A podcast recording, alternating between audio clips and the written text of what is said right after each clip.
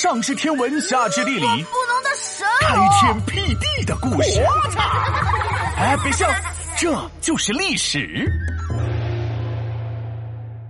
无知皇帝司马衷何不食肉糜？皮大龙，我决定了。哎呀，头疼！你又决定什么了？我决定了，我要当皇上。来，快让我摸摸你的额头。哎，不对呀，这也没发烧啊。唉，小皮皮，朕的头岂是你想摸就摸的呢？不是，闹闹，你这又整的哪一出啊？怎么突然想起当皇上了？我最近看电视发现，电视剧里的皇帝是能文又能武，威风赛老虎，机智又有才，聪明赛李白。呃，那我只能告诉你，是你想太多了。你说的那个是厉害皇帝，可是历史上还有不少无能的皇帝呢。就比如说西晋的司马衷，在史书上就被描述成一个无知的皇帝。啊，还有这回事儿啊！快快快，快和我讲讲。这司马衷是司马炎的儿子。当年司马衷还是太子的时候，大臣们就知道他大脑空空，没有智慧又没才。司马炎也经常怀疑自己的儿子到底有没有能力治理国家，所以决定要考考他。他派人出了题，送到太子那儿让他作答。司马衷看到题目后慌了神，那怎么办啊？总不能作弊吧？我们老师说了，考试作弊不是好孩子。司马衷自己脑子不怎么好用，但是他的老婆贾南风却是个头脑特别灵光的人，直接开始场外求救，让一位高人帮司马衷答题，形容词用的顶呱呱，道理讲的那是口吐莲花。然后司马衷就算过关了吗？贾南风一看这答案，心里就犯嘀咕了。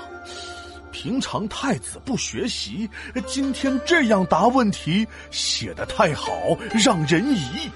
所以贾南风就重新让人写了一份答案，只是老老实实回答问题。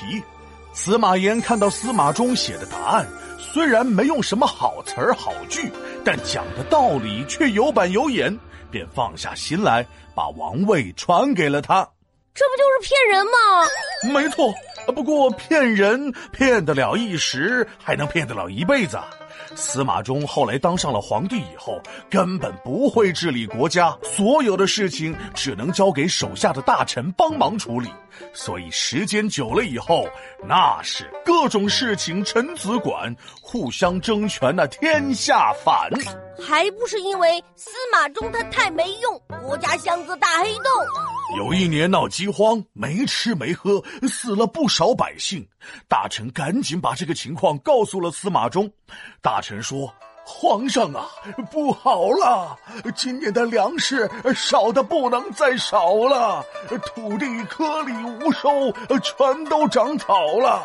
再这样下去，所有人肯定都饿倒了。”司马衷怎么说呢？司马衷特别着急，赶紧问大臣：“呃呃，粮食是啥？”哎，司马衷是认真的吗？大臣回答说：“皇上，粮食就是米，就是面，就是你天天餐桌见。”司马衷听完，长舒了一口气：“哦，吓死朕了！我还以为粮食是什么呢？”不就是饭吗？没有饭吃，有什么好大惊小怪的？何不食肉糜？没有饭吃，吃点肉粥不就好了？是糊涂啊！老百姓们都快饿死了，连饭都吃不上，哪里还能吃得到肉啊？你想想，他的大小事情都是别人帮他做，他能知道啥？能分清饭和肉都已经是奇迹了。哎，看来这皇帝还真不是那么好当的。哎呀，我还是先去楼下的竹林，到我们竹林七贤的学习小组里好好背题吧。皮大龙敲黑板，历史原来这么简单。司马衷很无知，大臣包办公与私，灾民饿得慌。他问：为何不把肉来吃？